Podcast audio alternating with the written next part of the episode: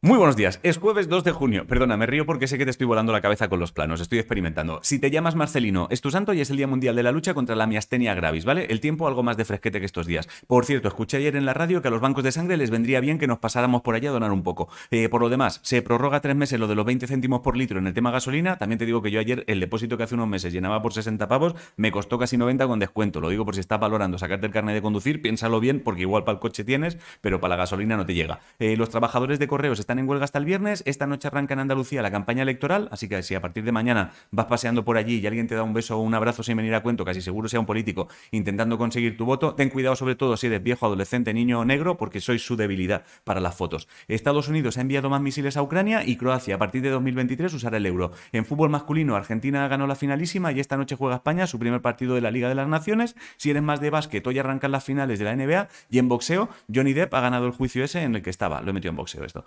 Ciencia, un ordenador cuántico ha conseguido hacer en 36 microsegundos algo que un ordenador normal tardaría en hacer 9.000 años. La putada es que para comprobar si el resultado es exacto a lo que haría un ordenador normal, toca esperar 9.000 años, claro. Y en Australia han descubierto debajo del agua la planta más grande del mundo y tiene 4.500 años. Yo le pondría de nombre Jordi Hurtado, como homenaje. En música, Alejandro Sanz empieza a girar el sábado en Madrid, todavía quedan entradas, arranca en Madrid, pero pasa por prácticamente toda España, búscalo tú. Si te gusta Soraya y estás en Tenerife, mañana tiene vuelo allí, en el Parque de las Hinojeros a las 9 y León Benavente actúa mañana en Murcia, en el auditorio a las 10. La Feria del Libro de Zaragoza arranca mañana en el Parque José Antonio Labordeta, el dramaturgo Juan Mayorga ha ganado el premio Princesa de Asturias de las Letras, y si te gusta el manga, que sepas que hoy me parece que se publica uno llamado Joy, que es una historia de amor entre un mangaka y su asistente. ¿Sé lo que es un mangaka? No, pero aquí me tienes, vivo. Si te mola la moda, ayer arrancó la Fashion Week en Sao Paulo, y si eres más de foto, hay una exposición de Paulo Gasparini hasta el 28 de agosto en Foto España. En eSports, hoy se enfrentan Maldions contra Movistar Riders en partido de la Superliga, y del 1 al 3 de julio se celebrará en Barcelona el UL Live, que es una movida donde puedes ver partidos de eSports en directo. Si no sabes qué comer, hazte pollo al horno con patatas. La frase de hoy, un amigo es uno que lo sabe todo de ti y a pesar de ello te quiere.